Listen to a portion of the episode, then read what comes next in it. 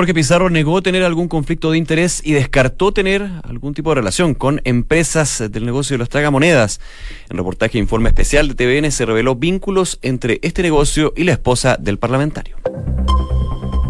Una con un minuto, muy buenas tardes, ¿cómo están ustedes? Bienvenidos a una nueva edición de Noticias en Duna, empezando una nueva semana, digo, Senama iba a decir, de septiembre. Claro, llegó septiembre, uno se empieza a relajar. Llegó septiembre, sí, ¿cuánto estamos? Estamos a 9 de ah, septiembre. o sea, llegó hace rato ya, pero es que uno como que se le pierde los días, impresionante. Aparte ya uno está mirando y enfocándose este para... 18 de septiembre. Uno está enfocándose ya en un par de semanitas más en este súper celebración de fiestas patrias. Así es. Que muchos van a tener. Y hoy día amaneció un poquito nublado, eso sí. Hay 12 grados de temperatura hasta ahora, ya se alcanzó la máxima y se esperan, buena noticia, precipitaciones débiles durante toda la jornada del día de hoy. No sé si estaban cayendo gotas. Yo venía a la radio y estaban cayendo unas gotitas. Ya, pero. Pero fueron, yo dije, ah, mira qué bueno está, y duró un minuto y medio. Ya, la mañana también fueron gotitas muy, muy, muy aisladas, mm. pero. Dicen que 10 milímetros podría llegar acá. Es poco, pero bueno, se agradece que llegue. Bueno, se esperan precipitaciones débiles durante toda la jornada del día de hoy y ya mañana nubosidad parcial aquí en Santiago. Si nos vamos a Viña del Mar y Valparaíso, hay 13 grados, se esperan eh, precipitaciones también débiles, pero con vientos de entre 25 y 40 kilómetros por hora. En Concepción, donde nos pueden escuchar en el 90.1 y 11 grados, ya se alcanzó la máxima y se esperan eh, precipitaciones aisladas también durante esta jornada. Puede que se vayan intensificando durante el transcurso de la tarde allá en Concepción. Y por supuesto, también saludamos a Puerto Montt, donde nos pueden sintonizar en el 99.7 y 9 grados de temperatura esta hora de la tarde. La máxima va a alcanzar los 10, va a estar totalmente cubierto durante toda la jornada acompañado de precipitaciones. Vamos a la calle de Santiago, que nos dice la UST. Atentos con la siguiente información porque eh, avisa de un eh, choque en Avenida Providencia al poniente a la altura de Salvador. Ocupada la pista derecha, procedimiento policial en el lugar. Eso hace solo 28 minutos, así que atentos porque a esta hora claramente hay más eh, movimiento de vehículos por eh, lo que es Avenida Providencia al poniente, altura Salvador, donde hay un choque. También eh, Rutas del Pacífico habla de un accidente en el kilómetro casi 14, sector Ciudad de los Valles, en dirección a Santiago, restricción de pistas. Cuidado con eso. También San Diego desviado por Tarapacá por desórdenes en el sector en la comuna de Santiago. Eso sí, fue hace un rato, ya debería estar normalizado. Algunos de los puntos de este día lunes que nos llama la unidad operativa del control de tránsito. En eh, regiones, eh, estoy revisando, Bio Bio da cuenta, eh, ya van a tener precaución en estos momentos porque colisionaron hace algunos minutos dos vehículos menores en la ruta 150 frente al hospital Penco con Lirquien. Está la pista hacia Concepción con problemas, así que probablemente van a tener algo de congestión en esa zona del Bio Bio. Una de la tarde con cuatro minutos vamos entonces a revisar las principales informaciones de este día lunes en los titulares. La votación del proyecto de 40 horas laborales en la sala de la Cámara quedó para después de fiestas patrias. La moción parlamentaria fue despachada a la sala de la semana pasada. Sin embargo, la tramitación no será rápida porque la sala va a tener que priorizar la revisión de aquellas iniciativas a las que el gobierno les ponga urgencia. El ministro de Agricultura, Antonio Walker, respondió a las críticas del consejero de la SOFOFA, Fernando Barros, quien criticó la validación del mundo empresarial a la realización de la COP25 en nuestro país, porque, dijo en una columna, podría atentar contra el desarrollo. En una entrevista, el titular de Agricultura señaló que los asuntos ambientales llegaron para quedarse. Hay que saberlos enfrentar porque el empresario que no se sume a una producción sustentable no podrá seguir produciendo y el mercado lo va a castigar, dijo el ministro. El senador de la OEC, Jaime Pizarro, descartó tener una relación directa o indirecta con las empresas de tragamonedas. A través de un comunicado, el parlamentario respondió al reportaje emitido este domingo en informe especial de TVN, enfatizando que jamás ha recibido aporte alguno de este tipo de sociedades. El Vaticano quitó el estado clerical al sacerdote Osvaldo Salgado de la diócesis de Chillán tras ser encontrado culpable de abusos sexuales contra menores. Desde la red laical de Chile reaccionaron con satisfacción, eh, satisfacción a esta medida, pero lamenta la tardanza que existió por parte de la Iglesia. Y nuevos incidentes se registraron durante esta mañana en el Instituto Nacional en el centro de Santiago. Al menos 15 encapuchados salieron desde el interior del establecimiento educacional, arrojando artefactos incendiarios y objetos contundentes hacia personal de carabineros. La reina Isabel II dio luz verde a la ley que obliga a una extensión del Brexit. Bajo esta legislación, Reino Unido tendría que solicitar a la Unión Europea, a la Unión Europea una nueva prórroga del divorcio, hasta ahora previsto para el 31 de octubre. Michelle Bachelet amplió su informe y denunció que el gobierno de Nicolás Maduro continúa con las ejecuciones extrajudiciales en Venezuela. La alta comisionada de Derechos Humanos presentó ante la ONU una actualización del texto original y lamentó que el chavismo no haya tomado las medidas que le pidió para reducir la violencia estatal. Estados Unidos exigió a la Unión Europea imponer más sanciones contra la dictadura de Nicolás Maduro. El enviado especial de Estados Unidos para Venezuela, Elliot Abrams, pidió medidas individuales adicionales contra los jerarcas chavistas. Para el funcionario de Trump, un gran número de personas vinculadas al régimen están usando Europa como una especie de complejo turístico. El presidente de Brasil, Jair Bolsonaro, confirmó que va a retomar sus labores este martes tras someterse a una cirugía, mientras que el jefe de Estado se recupera de la intervención. El vicepresidente brasileño, Hamilton Maurau, está como presidente interinamente. Luego de una emocionante final de US Open, se conoció el movimiento en el ranking ATP. El finalista de este torneo, Daniel Medvedev, descaló una posición en el ranking y quedó número 4 del mundo en desmedro del pupilo de Nicolás Massú, Dominic Thiem.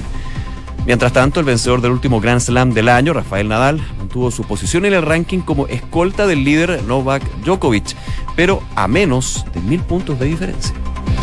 Una con siete minutos partimos revisando las principales informaciones del ámbito nacional y una de ellas tiene que ver con un reportaje que se emitió ayer en TVN, específicamente en Informe Especial, que da cuenta de una investigación sobre el negocio de las máquinas tragamonedas, una actividad, recordemos que en Chile está prohibida, y en el que se vinculó al senador Jaime Pizarro y a su esposa Rocío Peñafiel. Bueno, durante este episodio, Pizarro, el senador de la democracia cristiana, declaró no tener ningún conflicto de interés. Esto pese a que recordemos que el parlamentario figura como uno de los autores de la moción en el año 2017 relacionada a la regulación de eh, casinos, donde él no se inhabilitó. Bueno, esta mañana, eh, mediante un comunicado de prensa, él salió a responder esto, pese a que también había dado una entrevista en el mismo reportaje eh, que hace Paulina Allende Salazar, indicando que no existe por su parte una relación directa ni indirecta con alguna de las empresas o sociedades que exploten las llamadas máquinas tragamonedas. En consecuencia de lo anterior, jamás ha recibido un aporte, dice, de este tipo de sociedades, como lo sugiere esta nota. Recordemos que estas máquinas tragamonedas o tragabilletes, como se les dice ahora, eh, están prohibidas cuando están fuera de los casinos. Así que es un tema que, por supuesto, llama mucho la atención y que está dejando, por supuesto, repercusiones. Claro, y se marca la diferencia con estos denominados juegos eh, de entretención y destreza porque los que de hecho muestra el reportaje son tragamonedas que uno podría ver un casino, pero evidentemente están en otro lugar donde no hay una autorización del municipio, una patente, un pago también de impuestos para poder desarrollar ese tipo de actividad. Recordemos que está bien regulada y una superintendencia encargada de este punto, pero eh, ha habido toda una discusión con respecto a la posibilidad de ampliar ese negocio en lugares donde eh, se está desarrollando ese tipo de actividad. El reportaje de ayer de Informe Especial eh, está dentro de una investigación que llegó al Ministerio Público hace bastante tiempo a lo que era la asociación gremial, este caso la FIDEN, eh, que ve este tipo de negocios, y eh, una serie de eh, actores que estarían investigados entonces por el Ministerio Público. Y dentro de esta indagatoria se encuentran unos cuadernos donde aparece el nombre de la actual esposa del senador Jorge Pizarro. Y aquí se abren dos aristas, digamos. Una, la, la, situación de, este, de esta industria ilegal, como consta el reportaje también en la investigación que entrega el Ministerio Público, y por otro lado, la actividad propia del parlamentario de, primero, no estar dentro de la declaración de patrimonio, el haber y publicado, informado cuál era eh, esta sociedad a la que es dueña la esposa, en este caso de Jorge Pizarro. En el reportaje se muestran que en estos cuadernos y también en cartolas bancarias hay eh, entrega de dinero que podría entenderse como eh, el reparto de utilidades de la sociedad que tiene estos casinos, especialmente en Ovalle, donde, recordemos, el senador Jorge Pizarro es senador por la región de Coquimbo. Así que también ahí se hacen nexos el día de hoy, entonces el parlamentario niega cualquier tipo de relación directa e indirecta. En el mismo reportaje decía que no tenía, que no, no estaba obligado por ley a declarar eh, esta sociedad de su esposa, La ley indica que sí. Las cónyuges, parejas, entre otros, tienen que estar eh, publicados o hechos públicos más bien por parte del parlamentario. Así que hay un tema, por supuesto, que genera algo de, duda y suspicacia. Y eh, lo que fue su votación. Y más que la votación, el no inhabilitarse, porque evidentemente si tienes a tu esposa, pareja, cónyuge, da lo mismo, eh, con una sociedad que está ligada a un negocio o una industria donde tú vas a tener que votar en algún minuto, o uno se inhabilita o por lo menos tiene que dejar claridad de que hay algún tipo de relación. Aquí no se dio ninguna de las dos. El eh, senador Pizarro, de hecho, en la entrevista Informe Especial decía que justamente la moción que él votó a favor era para combatir la ludopatía pero igualmente hay una regulación, hay una regulación que se estaba afirmando en este tema. Eh, también eh, hay una crítica por parte del senador Jorge Pizarro al mismo reportaje. Dice que acomoda hechos aislados para crear un escenario y atribuirme un comportamiento por lo menos dañino a mi quehacer parlamentario, lo que es absolutamente ajeno a mi labor legislativa. Nuevamente, el eh, senador Jorge Pizarro, entonces, en una polémica y de hecho hubo reacciones desde su propio sector. El jefe de bancada, Gabriel Asensio, quien se le preguntó por esto y dijo, sin entrar en los detalles, si fuera mi caso, yo me habría inhabilitado. Así es. Eh, lo que se dice en el reportaje, como tú decías, Nico, que el senador Pizarro dijo no tener ningún conflicto de interés en este caso. Esto pese a, como tú comentabas, que eh, figura como uno de los autores de una moción del año 2017 relacionada con la regulación de cocinos, donde él no se la habilitó. Y eso fue eh, a lo que reaccionó el jefe de bancada de los diputados demócrata cristiano, Gabriel Asensio, que dice, si fuera mi caso, yo me habría inhabilitado, dijo el diputado. Sin embargo, insistió en que no profundizaría en el tema, ya que afecta, por supuesto, a un miembro de su partido. Dijo además que lo que tenían que hacer es esperar que el senador eh, Pizarro dé sus descargos. Si fuera yo, yo me habría inhabilitado y en eso hay que ser franco, pero no soy yo, dijo Asensio en relación a esta situación que está viviendo nuevamente el senador.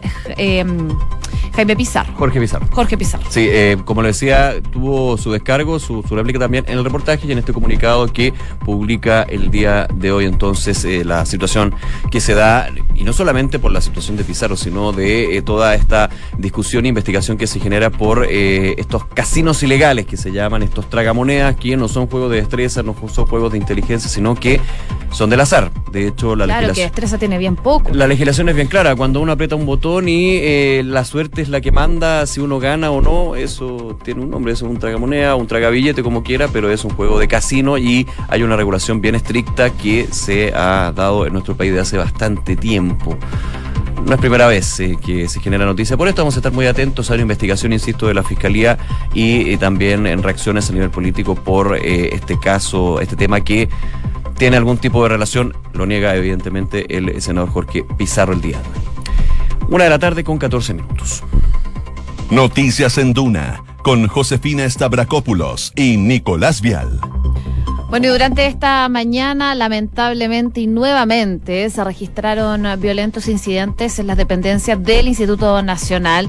Según lo que reportaban los testigos que pasaban por esa zona de la capital, desde el interior del establecimiento educacional se arrojaron bombas molotov y objetos, digo, contundentes hacia las calles que están colindando este recinto educacional y por ese motivo también tuvo que llegar nuevamente fuerzas especiales de carabineros quienes estaban ahí tratando de disuadir a los atacantes que estaban realizando estos ataques, principalmente con bombas Molotov en este establecimiento educacional, pese a que la semana pasada o antepasada, si no me equivoco, tuvieron una reunión en el centro de alumnos con el alcalde de Santiago y también eh, los que están a cargo del establecimiento para poner fin de alguna forma a estos casos de violencia, algo que se había mantenido. Más allá de una reunión, se firmó un, principio, un acuerdo. un acuerdo entre las partes donde eh, los estudiantes, claro, a ver, el presidente del centro alumno decía, ni siquiera el presidente de la República puede eh, garantizar y asegurar de que no van a haber hechos de violencia, pero por parte de los alumnos iba a haber todo un trabajo para evitar que se diera este tipo de casos.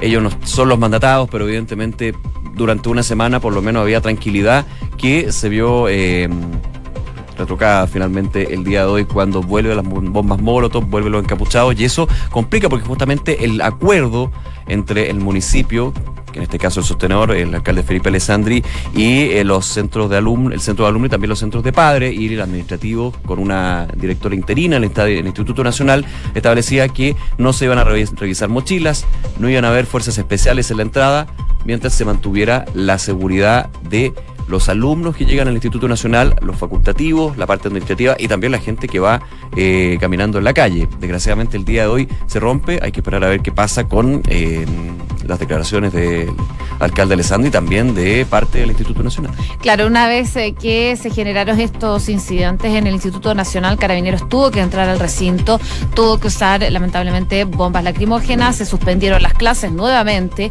y los alumnos tuvieron que salir de este establecimiento. Un grupo de ellos quedó afuera y se enfrentó a fuerzas especiales em, tras lo ocurrido al interior de este colegio y en ese momento se produjeron al menos 10 detenciones preliminares y se presume que varias de ellas corresponden a estudiantes. Profesores se mantienen en el lugar tratando de em, contratar el número exacto de alumnos que fueron arrestados, pero por el momento eh, se dice que uno de los detenidos es mayor de 30 años y que se encontraba al interior del Instituto Nacional. ¿Cómo pudo haber pasado eso? Bueno, habrá que investigarse. Una con 16. Escuchas Noticias en Duna con Josefina Stavrakopoulos y Nicolás Vial. Oye, brevemente hablar del proyecto de 40 horas, eh, reducción laboral, eh, la iniciativa presentada por la diputada Camila Vallejo, que ha generado una discusión, una conversación, de todo un poco, pero quedémonos un poquito con la novedad en el ámbito legislativo porque eh, ya se confirmó que la votación de este proyecto, que recordemos ya eh, pasó eh, la votación en particular y general de la Comisión de Trabajo de la Cámara de Diputados, va a ser vista en sala después de fiestas patrias. Después de fiestas patrias esta moción va a ser revisada entonces y de todas maneras ya se espera un amplio debate con la posibilidad de que haya novedades. Por ejemplo, que se recurra finalmente ya formalmente oficial al Tribunal Constitucional. Aclaraban durante la semana que no es necesario que el proyecto sea despachado del Congreso para pasar al Tribunal Constitucional. Puede ser durante la discusión o que se aplique el veto presidencial, que ya de hecho las encuestas están preguntando justamente eso. ¿Usted qué opina de que esté la posibilidad de que haya un veto presidencial al proyecto de 40 horas? En la academia ya sale que el 60% rechaza eso. Así es. Eh, esta medida, el veto presidencial que podría impulsar el Ejecutivo, según la última encuesta Academ, tiene un amplio rechazo ciudadano. Seis de cada diez consultados se mostraron en contra de un eventual veto del mandatario a este proyecto que impulsan las diputadas comunistas Camila Vallejo y Carol Cariola y solo el 35% de las personas que encuestó CADEM está de acuerdo con este veto presidencial. Esto va un poco en la línea del apoyo que ha tenido esta iniciativa. Eh, y que tiene, según este sondeo, un 71% de apoyo. De hecho, la aprobación del proyecto en la Comisión de Trabajo de la Cámara Baja fue considerada la segunda noticia más importante de la semana. Eso sí, por agenda legislativa es difícil, como tú decías, que el proyecto se vea en sala antes de octubre. ¿Por qué? Porque se van a ver primero las urgencias que tiene el gobierno. Y eso es clave lo que tú dices, José, porque son, las, son los proyectos que tienen su urgencia, inmediata, entre otros los que están dentro de la lista prioritaria y luego al final eh, se eh, discuten en sala lo que son las mociones parlamentarias. Así que hay un tema de reglamento que hace eh, que justamente sea ya después de fiestas patrias que se vaya a discutir este proyecto para eliminar, digamos, la suspicacia o de hecho no se han ingresado ningún tipo de urgencia en las últimas semanas, así que uno podría pensar, ¿se está, el gobierno estaría aplazando esto? No, son el cronograma podríamos decir que tiene la, la, sala de la Cámara de Diputados, de hecho lo explicó eh, Iván Flores y dijo, la tabla prácticamente la ordena el Ejecutivo, dice el parlamentario, todas las semanas tenemos tres, cuatro o cinco proyectos con urgencia simple, suma o discusión inmediata que establece plazos para que entren a la sala. Por lo tanto, todos los proyectos que son moción parlamentaria van quedando supeditados a si hay urgencias o no que eso fue en algún minuto también una discusión que se generó en la Comisión de Trabajo. ¿ah? Sí, pues, de hecho era uno de los puntos que hacía referencia al gobierno. Claro. Porque cómo están discutiendo algo que no se ingresó y que teniendo otro, otros proyectos con urgencia que están esperando para ser tramitados. Claro, que lo explicó de hecho la presidenta de la Comisión, Gail Jomans, de, señalando que era una sesión especial y que en la sesión especial dentro del reglamento se podía establecer un proyecto que no tuviera la discusión también del régimen presidencialista que existe en Chile, donde las urgencias, bueno, tema Bueno, se, esperaba, de fondo. se esperaba que mañana martes se acudieran al Tribunal Constitucional desde Chile Vamos, así que vamos a ver si Hay se concreta. Desde el gobierno también están optando por esta opción del Tribunal Constitucional, pero como les contaba, esta opción del veto al parecer todavía no está descartada pese a que eh, hay bajo respaldo ciudadano, considerando que este, eh, el proyecto de 40 horas laborales, tiene mucho respaldo de la ciudadanía. Claro, desde el gobierno eh, está la opción del veto, no se ha deslizado, digo a nivel público, por lo menos claramente dentro de las conversaciones de la moneda tiene que estar esa alternativa, pero la que cobra más fuerza es la del TC. Se ha dicho desde el principio de este año casi podríamos decir, Sí. cuando, cuando ya generó más eh, noticia este, este proyecto 40 horas de la diputada Vallejo, el mismo presidente de la República dijo que era inconstitucional. Siguiendo esa línea, eh, si sumamos lo que fue el martes pasado, eh, la tensa sesión que tuvo la Comisión de Trabajo, donde los diputados de Chile Vamos hicieron reserva de constitucionalidad al proyecto, ahora la pregunta es, si se va al TC, ¿quién va a recurrir? Que creo que es unanimidad en realidad, un detalle, pero ¿quién va a recurrir? ¿Los parlamentarios de Chile Vamos o el gobierno directamente? Al final digo, es una, un detalle porque se entiende que es un bloque el que va al Tribunal Constitucional y eso podría generar eh, varios puntos. El día de mañana dicen que podría haber novedades al respecto, también hay que ver cuál es el argumento. El argumento eh, de base que se ha establecido de por qué es inconstitucional es porque al reducir la hora laboral a trabajadores del sector público que están regidos por el Código del Trabajo, hay gasto público, hay movimiento, cambio en el gasto público y cualquier proyecto que tenga considerado gasto público tiene que ser desde el Ejecutivo, en este caso el presidente de la República. Si es una moción parlamentaria que tiene relación con el gasto público, puede ser patrocinado por el Ejecutivo y ser constitucional. Eso desde la oposición dicen que no es así.